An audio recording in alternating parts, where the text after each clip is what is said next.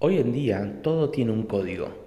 Para entrar a tu celular necesitas una contraseña, para acceder a tu banco necesitas una contraseña, para tus redes sociales necesitas una contraseña y por lo general tratamos de usar diferentes contraseñas más fuertes, más frágiles.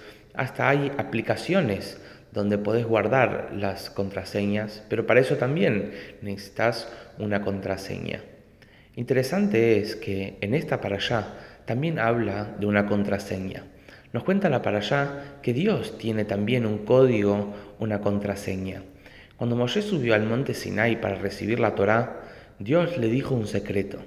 Le dijo, te voy a decir cuál es mi código, cuál es mi contraseña.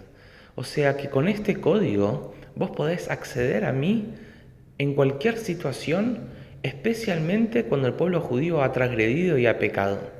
Y con este código es imposible no llegar a mí. Y así es que Moshe llegó a utilizar este código dos veces. La primera vez cuando el pueblo judío hizo el becerro de oro y Dios quería castigar al pueblo, Moshe suplicó a Dios mencionando este código. Este código es lo que se llama los trece atributos de misericordia de Dios. Se lo menciona en el rezo de Yom Kippur, de Rosh Hashanah, durante los días de la semana, en el momento de súplicas. Y otra vez que Moshe utilizó es en esta para allá. El pueblo judío estaba listo para entrar a Israel. Moshe y el pueblo tuvieron una idea, en vez de directamente entrar, ¿por qué primero no mandamos espías para ver por dónde entrar? Moshe eligió un líder de cada tribu que iba a ser el representante de la tribu para espiar a Israel, para ver por dónde entrar.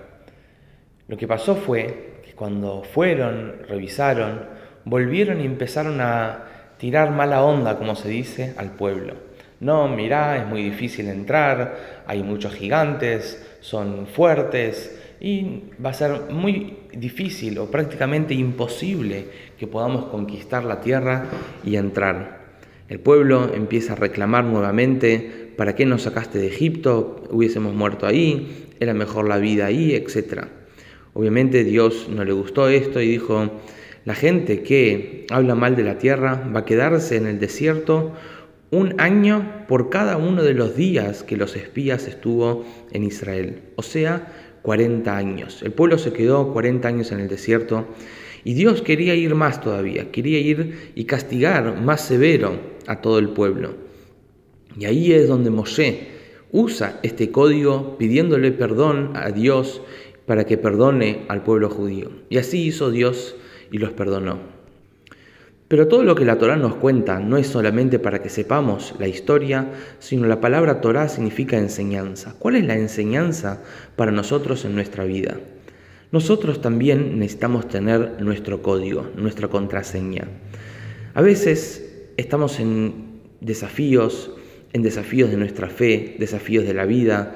A veces pensamos que los desafíos que estamos atravesando en este momento son más grandes que cualquier otro desafío que hemos atravesado en nuestra vida y decimos de esta no salgo, es imposible para mí, a veces uno pierde la fe, pierde la esperanza, pierde la fuerza y ahí es donde necesitamos acceder a nuestro código.